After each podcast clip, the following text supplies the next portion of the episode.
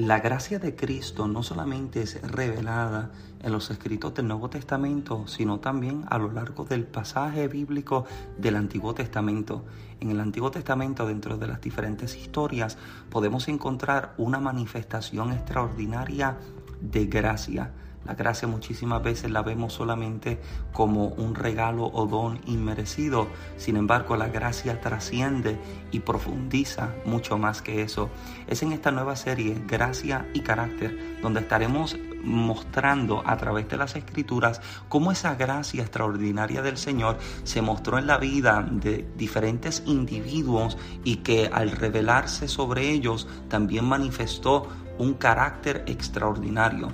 Hemos discutido cómo hay 60 rasgos del carácter de Cristo en el pasaje bíblico y queremos explorarlos y entender cómo en la vida del creyente cada uno de estos rasgos debería ser manifiesto. Acompáñanos en esta nueva serie titulada Gracia y Carácter. Muchas bendiciones, le habla el pastor Michael Santiago y le damos la bienvenida a este nuevo segmento y a esta nueva serie de mensajes en el podcast. Estamos contentos y convencidos de que algo extraordinario Dios está por hacer en su vida. Antes de escuchar el mensaje, yo le invito a que pueda compartir este podcast y este episodio con la vida de alguien más para que de igual forma pueda ser bendecido. Este podcast lo puedes escuchar en todas las plataformas digitales y también puedes encontrarnos en las redes sociales como Michael Santiago donde también serás bendecido. Ahora bien, escuchemos la nueva serie de mensajes titulada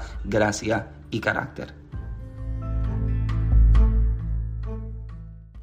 Dice, aunque comenzaste con poco, terminarás con mucho. Este Job 8 verso 7, aunque comenzaste con poco, terminarás con mucho. Quisiera utilizar esto como base de lo que estaremos desarrollando en esta noche. Leí algo en estos días, amado, eh, que sinceramente, eh, primeramente me, me confrontó y a la misma vez, amado, esto que leí me bendijo. Dice, son una serie de preguntas que se hace, amado, pero que son bastante interesantes. Dice de la siguiente forma, dice, ¿cómo le explicas a Abraham que te cuesta serle fiel a Dios cuando a él se le pidió sacrificar a su único hijo?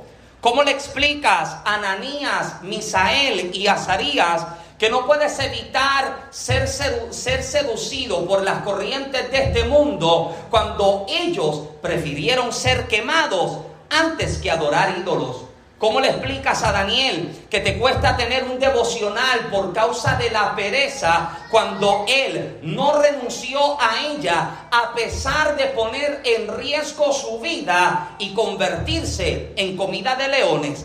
¿Cómo le explicas a Isaías que la vida cristiana es muy dura cuando él murió aserrado? ¿Cómo le explicas al profeta Jeremías que te cuesta salir del pozo del desánimo cuando él estuvo con el lobo hasta el cuello encerrado en una cisterna? ¿Cómo le explicas a Juan el Bautista que tienes miedo de perder tu trabajo si señalas las irregularidades que ves cuando él perdió la cabeza por sostener la verdad? ¿Cómo le explicas a Esteban que es difícil mantenerse firme en la fe cuando él murió lapidado? ¿Cómo le explicas a Pedro que te sientes un miserable traidor del maestro cuando él se levantó para dar evidencia de su arrepentimiento y murió crucificado de cabeza? ¿Cómo le explicas a Pablo que no soportas que se burlen de ti por causa de tu fe cuando a él lo azotaron y medio mataron?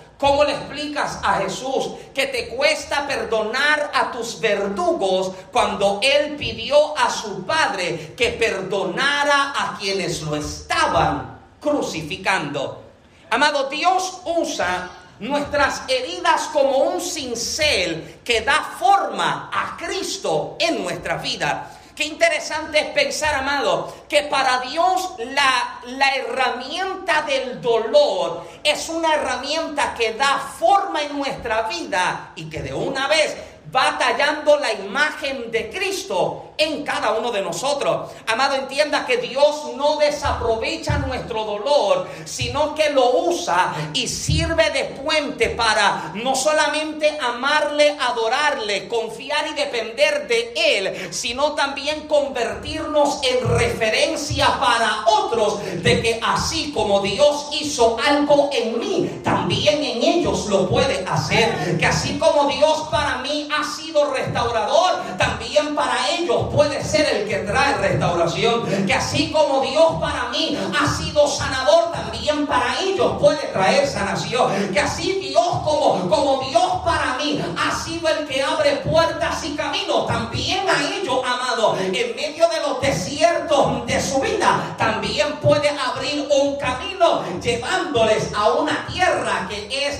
de promesa. ¿Alguien está conmigo todavía? Ahora, amado, si de algo podemos estar seguros hoy, si de algo podemos estar completamente convencidos, es que Dios, amado, permanece atento en todo lugar y en todo momento a cada una de nuestras necesidades. Dios está pendiente, amado. Muchas veces nosotros nos preguntamos, pero ¿dónde está Dios, amado? Dios está. El hecho de que no sientas a Dios no significa que Él no está. Gracias por su entusiasmo. El hecho de que usted no vea a Dios no significa que Dios está. Recuerda, amado, que silencio no es sinónimo de ausencia. El hecho de que usted no escucha a Dios, yo no sé si usted se ha encontrado en estos momentos de que, que, el creyente lo llama el silencio de Dios, en el que usted no siente nada, no escucha nada, y usted ve que aquel que ni ora, en todos los cultos Dios le habla. En todas las administraciones le ponen la mano y cae al suelo. Y usted que posiblemente viva ahí en devoción a Dios, orando, clamando, buscando el rostro del Señor, nada. ¿Alguien está conmigo todavía? Y es normal que dentro de nuestra humanidad comencemos a pensar de que Dios está ausente. Sin embargo, podemos hoy descansar sobre la verdad de que número uno, Dios está pendiente en todo momento de cada una de nuestras necesidades. Número dos, Él nunca se olvida de cada palabra que habló a nuestra vida. Número tres, nunca nos deja, nunca nos abandona, nunca nos desampara. Amado, aunque las circunstancias alrededor no nos permitan verlo. Porque la verdad es, amado, que desde este nivel, desde mi nivel de prueba, yo no puedo ver a Dios. Desde mi nivel de dolor, yo no puedo ver a Dios. Por eso es que Cristo, cuando muere y resucita, ¿sabe dónde Cristo está? Él está sentado a la diestra del Padre y Él ha preparado un lugar en las alturas para que también yo esté. ¿Sabe lo que le está diciendo? Hay un lugar de altura donde yo quiero que tú subas porque desde acá yo veo que ya tú estás sano. Desde acá yo veo que ya tú eres libre. Desde acá ya veo que superaste la situación. Alguien tiene que entender, Él me está llamando a subir porque allá arriba yo puedo ver que el gigante no es tan grande, nada, que la enfermedad no es tan grande. Más grande es aquel que prometió estar conmigo todos los días. Alguien que diga amén, aunque sea de aguaje en esta noche. Aleluya. Él permanece, Él no se olvida. ¿Y sabe cuál es su deseo para nosotros? Que no solamente resistamos, que no solamente sobrevivamos. O sea, la gente cree que tiene que sencillamente sobrevivir. No, Dios quiere que usted haga más que sobrevivir. Dios quiere que usted haga más que resistir. Él quiere que usted, cuando haya acabado la situación, usted permanezca, pero durante la situación también usted pueda permanecer. Porque es fácil, amado. Es fácil confiar cuando a la mano yo tengo todos los recursos que necesito. ¿Puedo hablar con alguien esta noche? Es fácil confiar, amado, cuando ves que la nevera siempre está llena es fácil confiar, amado, cuando usted no tiene temor a mirar su cuenta bancaria pensando en que no tiene... Amado, eh, ah, es fácil confiar allá. Pero cuando de pronto te encuentras, amado, de que el camino cada vez se está poniéndose cada vez más pequeño, se te va achicando, amado, de que aquello que estaba ya no está, aquel que estaba ya no está, amado, son en esos momentos donde somos llamados a permanecer. Diga conmigo, permanecer. Eso es lo que yo deseo hablar en esta noche, amado. Yo quiero hablar a aquellos que permanecen y el deseo que tiene Dios con nosotros es que permanezcamos. Repita conmigo, permanecer. Ese es el deseo de Dios, que usted permanezca. ¿Y sabe dónde Dios quiere que usted permanezca? En sus manos. Ese es el lugar más seguro, amado, donde nosotros nos podemos encontrar. Escuche bien lo que voy a decir. El lugar más seguro donde podemos encontrarnos es en las manos de Dios. Pero, aleluya. Aunque sea el lugar más seguro, no significa que sea un lugar ausente de dolores. Hmm. Sí. El hecho de que estés en las manos de Dios y que en las manos de Dios estés seguro, no significa que no vas a doler. No significa que no vas a padecer. No significa que no vas a llorar. Por eso es que en tantas ocasiones hemos expresado, amado, de eso de que llega Cristo y aquí todo desaparece. Amado, es una, es una falacia. Eso no existe. Usted llegó a Cristo y su problema todavía está la diferencia es que ahora dentro de mi problema yo tengo a uno que me ayuda. Yo tengo a uno que sí me saca al otro lado. De que todavía la enfermedad está, pero tengo el que todo lo puede y el que, el que para hacer milagro, amado, es cosa sencilla. El problema está, la prueba está, la situación está, pero yo estoy en manos de Dios. Ahora estoy en manos de Dios y aunque estoy seguro en sus manos, vuelvo y repito, no significa que vaya a haber una ausencia de dolor en nuestra vida, porque vuelvo y repito lo que dije al principio, Dios es experto utilizando el dolor en nuestras vidas para darnos forma. Usted es hoy más fuerte de lo que usted era antes de entrar a su prueba. Usted es hoy más sabio de lo que era antes de entrar a su prueba. Porque el deseo de Dios es que mientras estás en sus manos y a pesar de que el dolor está llegando, de que la adversidad se está presentando, de que la crisis se sigue presentando, de que la enfermedad se sigue presentando, Él pueda utilizar cada uno de estos golpes como un golpe precisamente en un lugar exacto para ir tallando en ti esa imagen de Cristo. O sea, llegó el momento de crisis y me golpeó. Pero cuando me golpeó, algo de Cristo comenzó a producir en mí. Llegó la adversidad, llegó el dolor, llegó la enfermedad. Pero cuando el golpe lo recibí, como estoy en manos de Dios, el golpe no me mató. Pero algo quitó de mi vida. Pero también algo añadió en mi vida. El golpe llegó, no me mató, pero comenzó a tallar en mi vida la imagen y el carácter de Cristo. Entienda que Dios es experto, amado, en tomar las noches más oscuras de nuestra vida y resplandecer sobre ellas de tal forma en que pinta un escenario nuevo y de mejor atractivo para nuestra vida. Escuche bien, amado, mientras estamos en manos de Dios, aquí los miércoles, que es lo que nosotros hablamos, en noches de formación que Dios tiene la intención de ir formando en nosotros algo. Y estamos explorando las mismas, los mismos rasgos del carácter de Cristo que durante los domingos también estamos compartiendo. Domingo y miércoles estamos desarrollando esta dinámica de mensaje. Ahora, cuando hablamos de formación, formación es equivalente no solamente a moldear, cuando hablamos de ser formados, no solamente estamos hablando acerca de moldear algo, sino que también estamos hablando de añadir algo. Mientras usted está formando algo, usted se da cuenta si esto necesita algo más. Es como el que, el que esculpe, el que está esculpiendo. O por ejemplo, en el caso de Génesis, que Génesis trabaja con, con arcilla. Génesis sabe de momento que mientras está trabajando con la arcilla, ella puede darse cuenta que al mirarla, cuando la mira, puede darse cuenta si le falta un poco más de arcilla o si tiene arcilla de más. Y esta es la capacidad que tiene Dios con nosotros mientras nos está formando. Estamos en manos de Dios y mientras está trabajando con nosotros, Él nos va mirando y nos va tallando y nos va formando y cada vez nos observa para saber si hay algo más que añadir. Ahora, como Él es un experto, no solamente añade, Él también quita.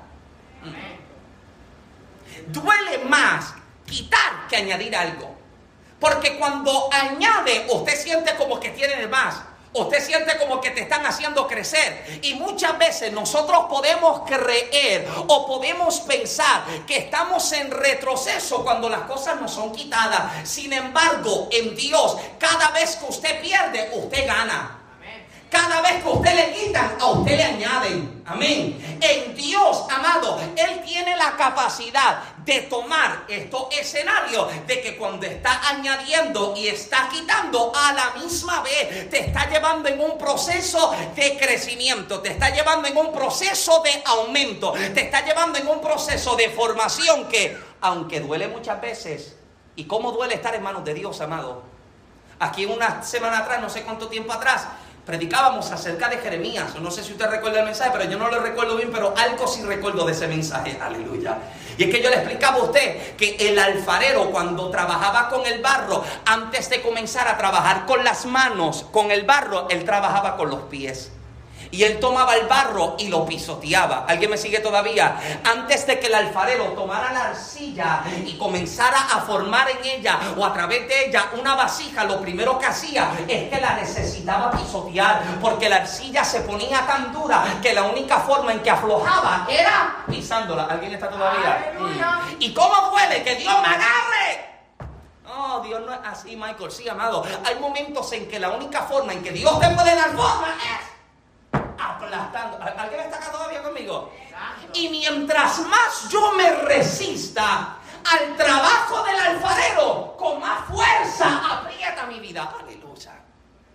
¿No te das cuenta, amado, de que hay gente que siempre trata de evadir o esquivar una prueba en su vida? ¿Y sabes lo que hacen? La largan. Lo que terminan haciendo es alargando la prueba, porque mientras más se están resistiendo, mientras más se están oponiendo, mientras más resistencia, valga la redundancia, están haciendo, amado, más se están alargando su proceso más se están alargando. ¿Sabes qué debía pesarle al pueblo hebreo en su pensamiento? Que caminaron 40 años en el desierto. Un camino que podían hacer en un poco más de una semana. Porque mientras más me resista, más fuerza me tienen que hacer. ¿Alguien está acá? Y mira que Dios tiene toda la intención, amado, de darnos una forma agradable.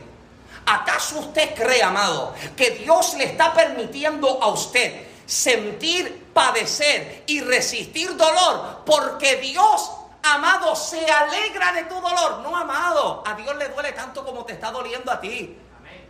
Amado, usted llora y el, el, que es padre, amado, usted ve a su hijo que duele, que llora, amado, usted el corazón se le hace nada. Cuando nosotros nos enfermamos y Kaylee estuvo enfermita, amado, oh, eso fue lo peor, amado. Ver a Kaylee quejándose llorando de que le dolía, de que en una madrugada estuvo, de hecho yo creo que fue la primera noche que se enfermó, ¿verdad? Fue la madrugada más larga y lo único que se escuchaba de Kelly, de Kelly era, ay, amado, a ti te desgarra el corazón, imagínate al Padre que está trabajando con tu corazón, que está trabajando con tu vida y él dice, papito, yo sé que te duele, mamita, yo sé que te duele, pero cuando yo termine lo que estoy haciendo, yo sé que me vas a poder agradecer porque te te daré la mejor forma que necesitas, te daré la forma mejor que necesitas para que cumplas con tu asignación. Aleluya. Él está trabajando, Él está moldeando nuestras vidas, amado, y en medio de los golpes que estamos sintiendo, en medio de las ausencias que estamos sintiendo con aquello que es quitado, aquello que es removido, amado, Dios también está probando nuestra fe. Repito, es fácil confiar cuando usted se siente que tiene abundancia de todo. Pero de momento cuando Dios comienza a cortar y recorta acá y recorta acá como aquellos que están con el, con el susto de que, de que están escuchando que, en, su, eh, eh, en, el trabajo en el que está están haciendo recortes y están quitando empleados acá y acá. Y uno como que se siente en, esta, en esa tensión de que seré yo el próximo. Amado, y cuando usted sabe que Dios está recortando cosas en su vida, amado, hay cosas que uno tiene tan atesoradas que Dios está loco por quitar de nuestra vida. Ah, gracias. Hay cosas que nosotros tenemos tan agarradas, tan apretadas y tan aferradas de nosotros que Dios hace tiempo está loco por quitar. ¿Y sabe lo que está haciendo? Nos permite entrar por temporadas de dificultad para comenzar a probar nuestra fe. Vamos, me está sirviendo por la abundancia que tiene, porque esta es la acusación que Satanás está haciendo sobre Job. Está diciendo, este te sirve porque usted le da. Este te sirve porque tiene tu abundancia. ¿Alguien está acá? Amado, y el Señor tiene que dar, dejar entender a todo el mundo, no me sirve porque le bendigo. Hello, usted no le sirve a Dios porque Dios te bendice. Amén. Usted no le bendice a Dios porque te sana. Usted no le bendice al Señor porque Él es el que te provee. Amado, ¿sabe por qué nosotros le servimos al Señor? Nosotros no le servimos al Señor porque tenemos miedo de perdernos. Usted escucha a la gente por ahí que dice, hmm, yo le voy a servir al Señor porque yo no me quiero perder. Amado, intención equivocada. Malísimo. Usted no le sirve al Señor porque no quiere ir al infierno. Usted le sirve al Señor porque usted le ama. Amén, gracias, sí, gracias Génesis. Sí. Le servimos al Señor porque le amamos. Esa es la razón por la que le servimos. Y no porque nosotros le amamos a Él primero, sino porque Él me amó primero. Yo estaba metido en el fango, en el lobo, en el pecado. Y aún así me dijo, papito, te quiero, yo te amo, te limpio, te apapacho, te aprieto, te beso, te limpio y te amo nuevo. Aleluya. Ese es el Dios al que nosotros servimos. Ahora está probando nuestra fe en medio de las situaciones. En la falta de finanzas está probando nuestra fe. En la falta de trabajo está probando nuestra fe. Amén. En la falta de salud está probando nuestra fe. En la falta de oportunidades está probando nuestra fe. En la falta de compañía está probando nuestra fe. Ahora bien, si está restando es porque también pronto estará sumando. Ah, gracias. Sí. Si Dios está haciendo resta en mi vida, es porque prontamente comenzará a sumar. Porque Dios nunca deja espacios vacíos en nuestra vida, sino que en cada una de estas ocasiones en las que perdemos algo en Dios, terminamos ganando en Él. Cada vez que perdemos algo en Dios, en Él terminamos ganando. Usted recuerda cuando Pedro mismo le cuestiona al maestro, le cuestiona al maestro acerca de todo lo que ha dejado para seguir al maestro todo lo dejé. Dejé a mi familia, dejé mi trabajo, dejé todo para seguirte. Jesús dice, espérate, no pienses que el que haya dejado y dejado no va a recibir su recompensa. Cuando llegue el momento, recibirá hasta mil veces más de lo que soltó y de lo que tuvo que entregar. O sea, yo sé, amado, que duele, duele cuando el Señor comienza a quitar en nuestra vida, pero como hemos declarado una y otra vez, en el Señor ninguna inversión es una pérdida. Yo sé que cuesta llegar el día de semana. Mira Fernando cómo está vestido. Trabajando todo el día para el sol. Ya hemos, ya hemos, eh, eh, está dilatando, ¿verdad? Me dijeron por ahí. Cuesta. Yo sé que cuesta llegar del trabajo. Yo sé que cuesta, amado, llegar. Pero en el Señor nada de esto es una pérdida.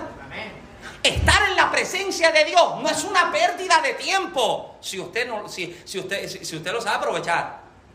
Porque si usted llegó para cumplir con una agenda, usted está perdiendo el tiempo. Pero cuando usted llega con el, con el, deseo, yo quiero escuchar lo que Dios me tiene que decir. Yo llegué con un deseo de cantarle, deseo de adorarle. Yo llegué con el deseo de, de, que cuando, cuando lo sienta, yo lo voy a agarrar y yo no, voy, yo no lo voy a soltar que algo yo pueda recibir de su mano. ¿Alguien está conmigo todavía? O sea, en el Señor ninguna inversión es una pérdida. Ahora, cuando estamos en las manos de Dios y Él nos está probando y hay cosas que Él quita, hay cosas que añade, vuelvo repito, el Señor tiene toda la intención de ir formando nuestras vidas. Ahora, mientras nos está formando, hay varias cosas que comenzamos a recibir. Número uno, comenzamos a recibir enfoque. Diga conmigo enfoque. Una de las cosas importantes en la vida del creyente que está en formación es mantenerse enfocado. Hebreos 12.2, ¿qué es lo que declara? Que pongamos nuestros ojos sobre Jesús, el autor de qué? el autor de nuestra fe. Él es el autor y el consumador de nuestra fe. Nosotros estamos confiando, amado, de que si lo miramos a Él, yo no voy a tropezar. Amado, por favor, escúcheme esto. Si usted me mira a mí y usted me toma a mí como ejemplo a seguir en su vida, amado, yo le voy a fracasar a usted. A usted yo le puedo defraudar una y mil veces. O se dice al revés, mil y un veces. Sí, cualquiera de las dos también. Sí, amado, ¿sabe por qué? Porque yo no nací en la luna. Yo no nací en, en planeta Marte. No, amado.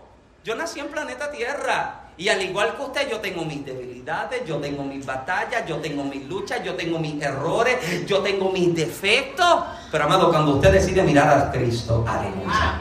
Cuando su mirada está puesta sobre el Señor, todo el que está a mi alrededor puede caer, puede tropezar, puede regresar atrás. Pero como lo estoy mirando a Él, amado, yo no voy a retroceder. Yo no soy de los que retroceden, dice Hebreo. Yo soy de los que voy avanzando. Yo soy de los que tienen fe. ¿Por qué? Porque tengo mi mirada puesta en Cristo Jesús. Aleluya. Es el llamado que tiene Dios y que desea Dios despertar en nuestra vida un enfoque, amado, tan definido. usted yo le expresaba unos días atrás, la cantidad de gente, amado, que me entristece ver, me entristece ver gente, amado, que en algún momento le sirvieron al Señor conmigo. Gente que en algún momento cantó, que predicó, que ministró conmigo. Y hoy cuando los miro, están tan distantes, tan lejos, amado. Porque cuando usted se pone su mirada sobre la gente, amado, la gente le va a fallar. La gente le va a fallar, la gente le va a defraudar, amado. Amado, usted debe entender de que, ¿cómo es que dicen que no somos un billete de 100 para caerle bien a todo el mundo? No, amado. A lo mejor yo para usted soy un billete de dos. Sí, uno de dos, ¿te ha visto esos de dos? Valen, esos son buenos. A lo mejor para uno soy un billete de cinco. A lo mejor para uno, ¿verdad? Soy un billete de esos de millón que tiene la estatua de la libertad. Yo sé que usted me ama y usted me ve como ese billetito bueno, ¿verdad? Pero eh, eh, este es el detalle, amado. Este es el detalle somos mortales, somos humanos, pero cuando mi mirada está puesta en el Señor, aleluya, cuando yo tengo mi enfoque puesto en Él, no vuelvo atrás. ¿Alguien dice amén? No solamente desarrolla en mi vida enfoque, también desarrolla en mi vida una dirección, me muestra hacia dónde es que vamos. Proverbios 29, 18 declara que el pueblo sin visión se descarrila. Cuando usted no sabe hacia dónde va, usted se pierde. Es como meterse por un camino de campo y que se le pierda la señal del GPS del teléfono. Te perdiste porque no sabes hacia dónde va. Amado, ah, mira que yo he pasado cosas en el evangelismo. Hace unos años atrás, yo recuerdo, tranquilo, ya hemos predico, llevo más que 25 minutos. Hace unos años atrás, amado, a mí me invitaron a predicar en una iglesia. Recuerdo que era un sábado, ese fin de semana yo lo tenía un poquitito ocupado. Pero recuerdo que ese sábado por la mañana me tocaba predicar en una iglesia eh, que, que quedaba en un pueblo de campo. Un pueblo de campo, un pueblo de montaña. Yo nunca había ido a la iglesia. De hecho, nunca llegué a la iglesia. Así estamos, todavía están esperando por mí.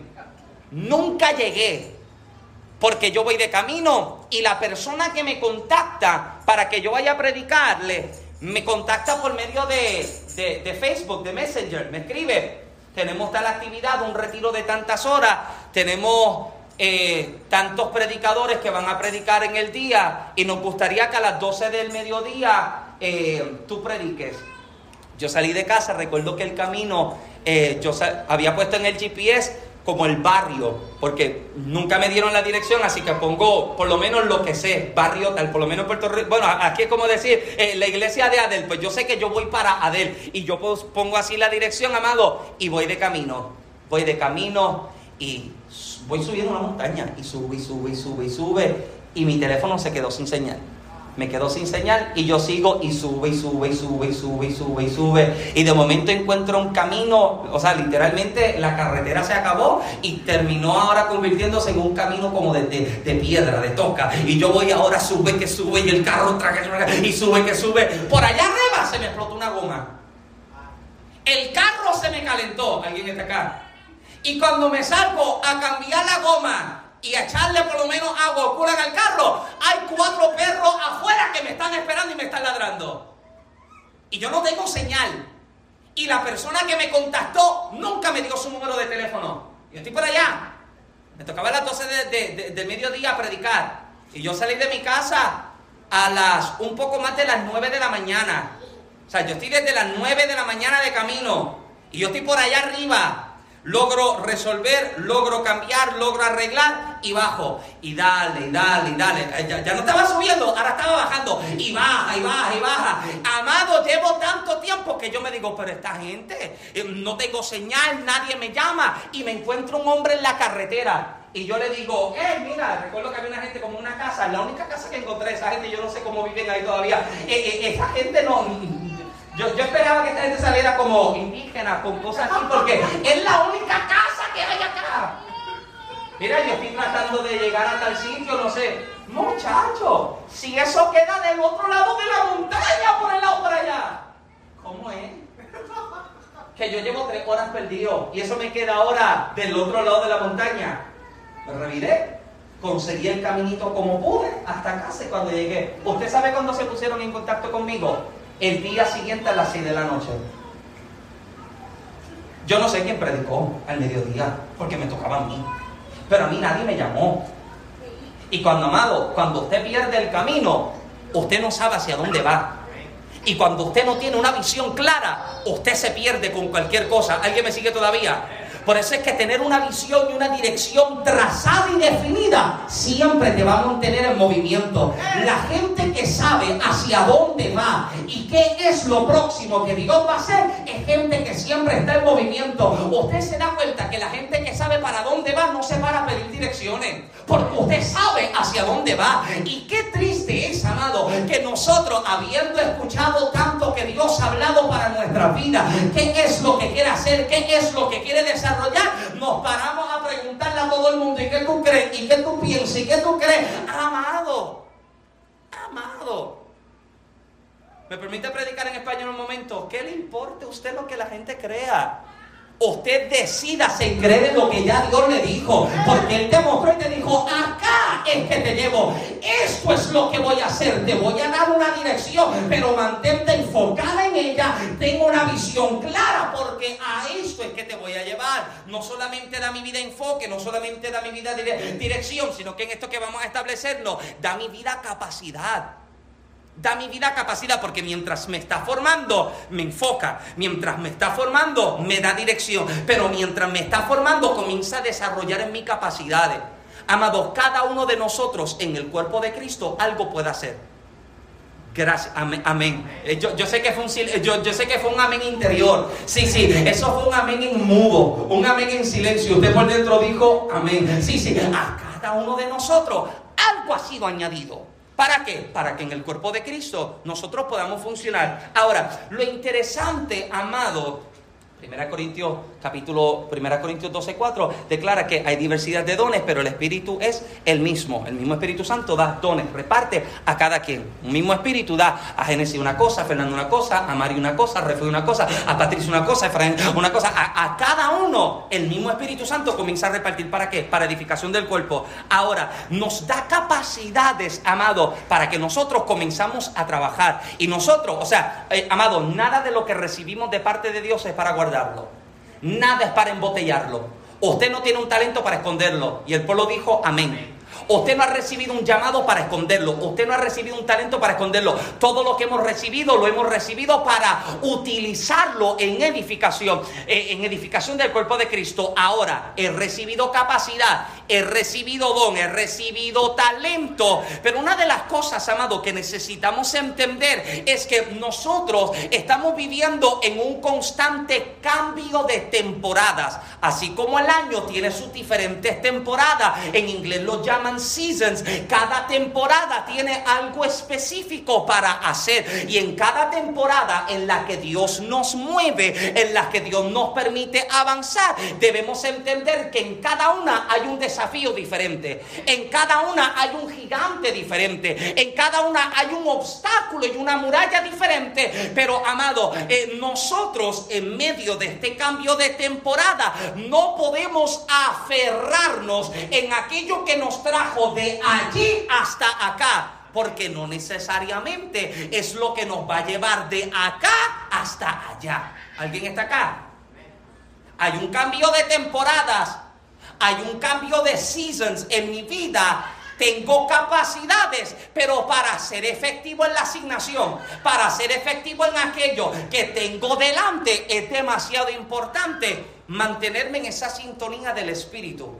Por eso es que el domingo hablábamos acerca de los devotos, hablamos acerca de características de un cristiano.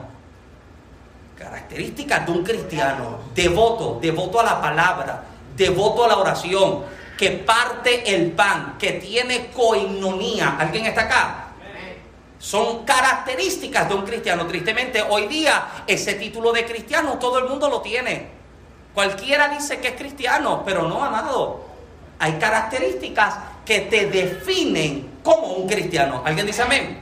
Esto es lo que por la Biblia te define como un creyente. Ahora, amado, nosotros hemos recibido, tenemos algo de parte de Dios, estamos en un cambio de temporada y me mantengo en la sintonía, en comunicación, en comunión con Dios y puedo entender que en cada temporada, que en cada uno de estos seasons hay una estrategia nueva que se desarrolla. Escuche esto, amado, porque esto a mí, esto a mí me bendijo hasta los rodos del pantalón y yo quiero, yo quiero que usted se lo lleve, yo quiero que usted se lo lleve en esta noche. Temporadas nuevas en cada una de nuestra vida. Un cambio de temporada, un cambio de season. Tengo capacidad, tengo dirección, tengo enfoque, pero Dios quiere que yo me mantenga conectado con Él para saber qué es la estrategia o cuál es la estrategia que ahora va a funcionar. Escuche esto, amado, escuche esto. Si usted tiene su Biblia, marque ahí Deuteronomio. Deuteronomio capítulo 18. Déjame buscarlo, amado, porque esto, esto a mí me fascina. Deuteronomio capítulo 18, verso número 3. Usted toma el tiempo en casa y usted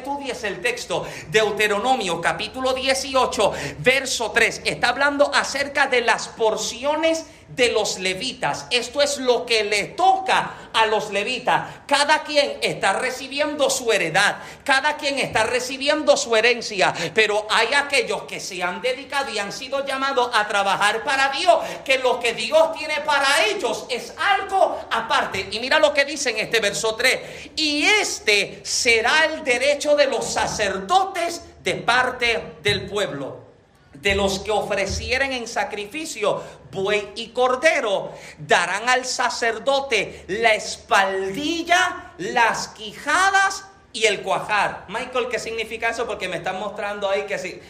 Sígueme. Esto parece ser nada. Parece ser algo insuficiente.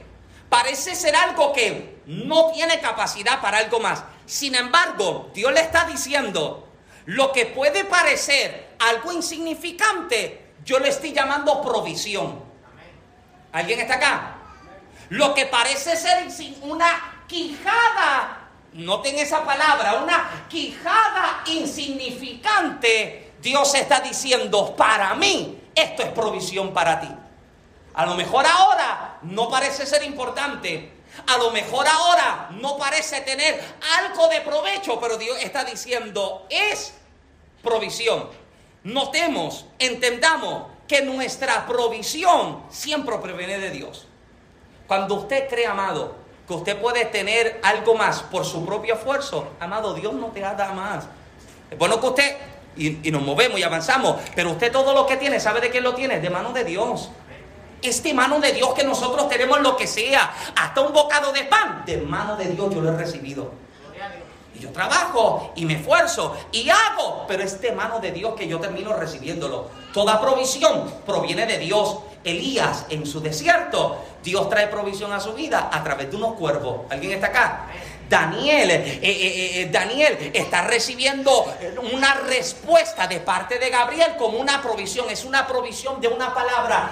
Esta es la provisión de Dios, esta es la respuesta de Dios a tu petición. Incluso, amado, ¿sabes lo que es provisión de Dios para tu vida? La conexión con cierta gente. Hay cosas, amado, yo estoy convencido en que hay cosas y hay lugares que usted no ha llegado ni ha recibido porque todavía no ha hecho la conexión correcta. Hay gente con la que Dios te va a conectar para que usted pueda llegar a algo más, para que usted pueda llegar a otro lugar. ¿Alguien está acá? Por eso es que me fascina, me fascina cuando encuentro gente que se mueve, están emprendiendo, están en algo y están conectados y están pendientes de que dónde, dónde es lo próximo, hacia dónde Dios me está llevando, con quién Dios me va a conectar. La provisión de Dios se presenta, amado, no solamente como algo económico, la provisión de Dios se presenta como salud para tu cuerpo, la provisión de Dios se presenta como oportunidad, la provisión de Dios se presenta como conexiones con gente. ¿Alguien dice amén? Ahora, ¿sabes lo que Dios utiliza como provisión? Está diciendo que esto es lo que, esto es lo que será guardado como provisión. Darán al sacerdote la espaldilla, la quijada y el cuajar. Y uno de los, de, los personajes bíblicos que usted recuerda demasiado bien que utiliza una quijada es quién? Es Sansón. Hay una batalla, hay una pelea. ¿Y qué hace Sansón? Toma una quijada de asno. Sí, esto parece ser insignificante para muchos. Pero Dios ha dicho, esto es lo que yo he guardado para provisión. En tu momento de guerra, aquello que parece insignificante es lo que voy a utilizar para que puedan matar a sobre mil hombres. ¿Alguien está acá? Eh. Con una quijada de asno, Sansón mata a mil hombres. Así mismo le hizo. Dios le está diciendo, esto quizás pareciera ser insignificante, pero en tu momento de batalla, las cosas pequeñas son las que yo voy a utilizar para entregarte tu mayor victoria. Eso, amado, es entender que en cada temporada hay algo nuevo que Dios está haciendo. Hay algo nuevo que Dios está presentando. Y aferrarme a eso, pensando que lo que me dará la victoria mañana, amado, es perder oportunidades de victoria. Él te dice, esto te funcionó acá, pero la quijada no te va a dar la victoria siempre. La onda no te va a dar la victoria siempre. Las manos no te van a dar la victoria siempre. Amado, hay victorias que Dios te las trae a través de un cántaro que se quebranta, a través de un sofá que se suena. Alguien está acá. La victoria de Dios llega en cada temporada de forma diferente. Y yo sé, amado, yo sé que lo nuevo puede traer confusión a nuestra vida. Eso se entiende, amado. Se entiende que cuando Dios está en movimiento y hay algo nuevo, diferente que está haciendo, es fácil, amado, que para nuestra vida traiga algo de confusión, porque es que nunca lo he visto así. ¿Alguien está acá? ¿Saben lo que, lo que mayor confusión debió haber traído a la vida de, del sacerdote Zacarías? Que su hijo no se va a llamar Zacarías, que se va a llamar Juan. A lo mejor usted cree que son... No, no, pero es que el primogénito, por derecho y por herencia y por costumbre, se supone que lleva el nombre de su padre. Y Juan se supone que no se llame Juan. Usted lo conoce como Juan el Bautista, pero no se supone que se llame Juan, se supone que se llame Zacarías también. Porque es la cultura y es la costumbre. Pero el ángel se le presenta y dice, ¿sabe qué? Se va a llamar Juan. Esta es la forma en que lo van a conocer. Usted sabe la confusión que habrá tenido este hombre. Es más, los que conocen la cultura se habrán preguntado, oye, porque se llamará Juan. ¿Será que esta mujer como que no le... ¿Alguien está acá? Oye, la Elizabeth está como que... ¿Alguien está acá? Sí, porque se supone que tenga el nombre de su padre. ¿Y cómo es que se está llamando Juan? Algo nuevo que Dios está haciendo, que a mucha gente puede traer algo de confusión, sin embargo, puede convertirse en una voz en el desierto que está anunciando a uno que viene, uno que está en el desierto, que está diciendo, arrepentidos y convertidos, porque el reino de Dios se ha acercado. Alguien está acá todavía conmigo. Es algo nuevo, algo diferente, amado, pero no me puedo resistir. ¿Sabe por qué?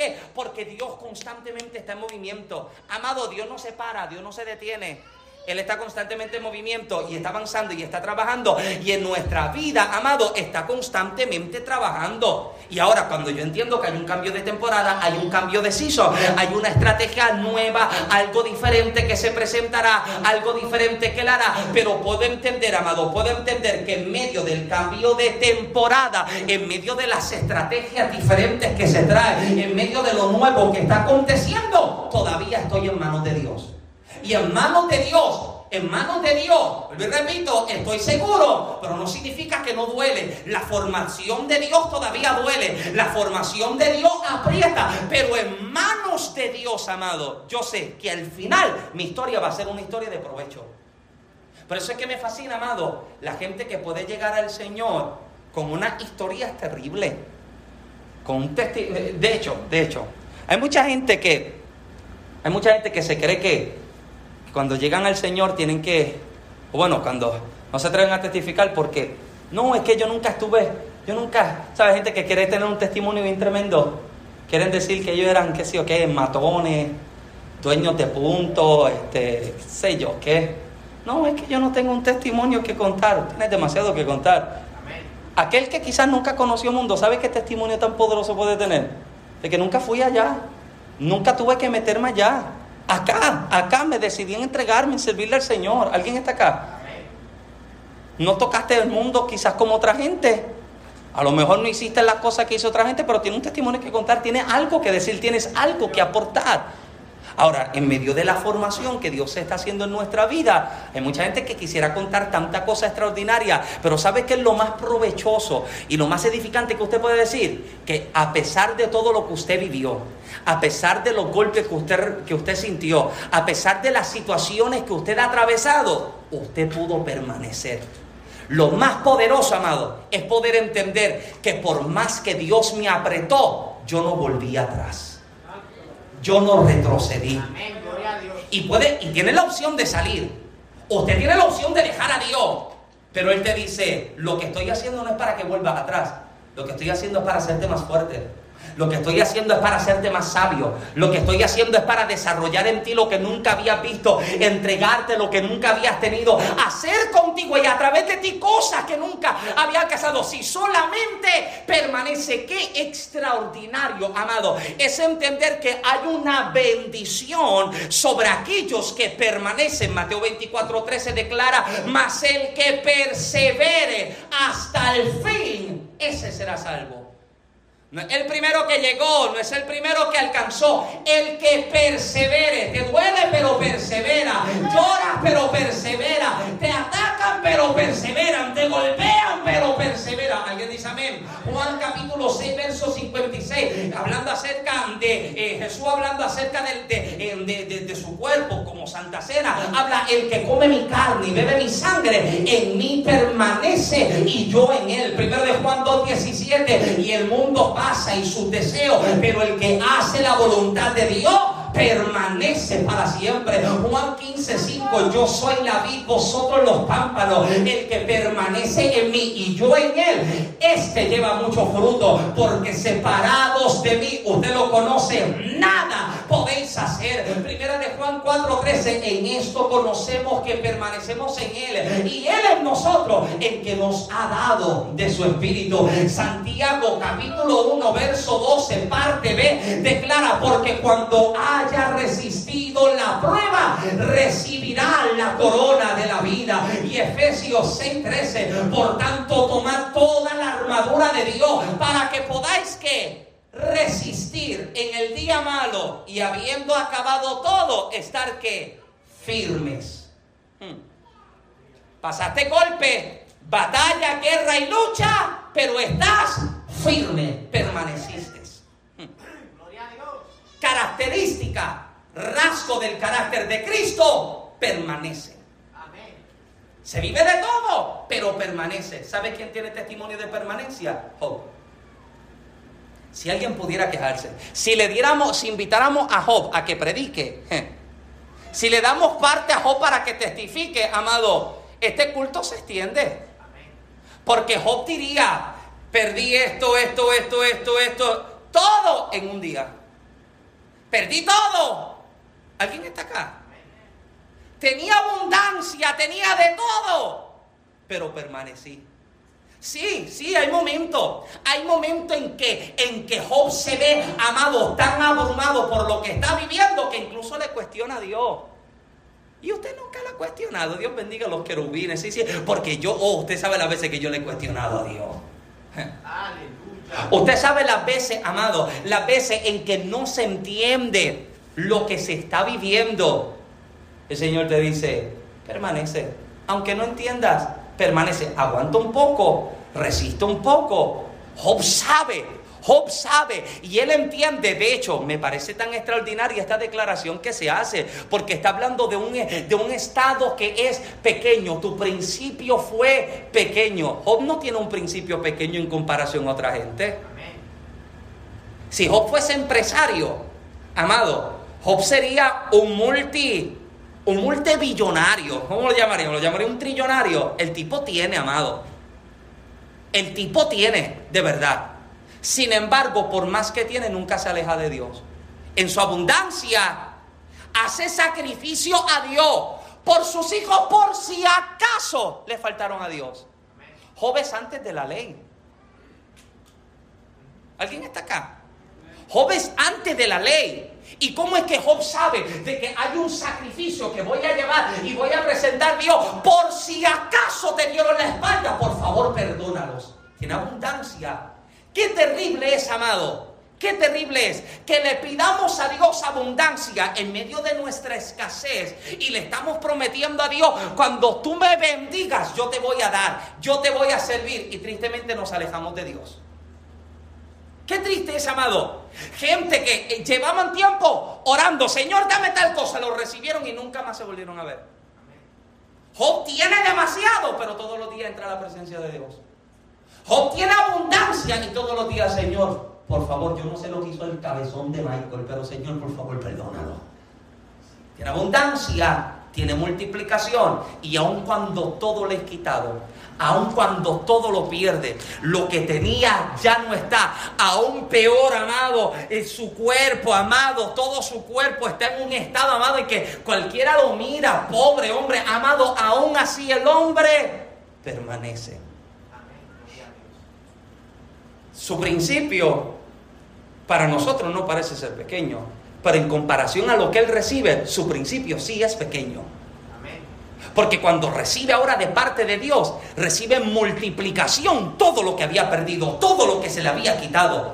Amado, yo te aseguro que cuando Dios termine de hacer contigo lo que está haciendo, terminarás en una forma completamente diferente, terminarás en crecimiento, terminarás en multiplicación, terminarás en expansión. Alguien dice, a cuando Dios termine aquello que parecía ser una cosa pequeña, terminará siendo algo demasiado grande en la mano de Dios. Pero el llamado de Dios es, mientras te estoy formando, mientras estoy trabajando, permanece, no vuelva atrás no retroceda, no te desenfoque, permanece. Póngase de pie conmigo, por favor, en esta noche. Aleluya.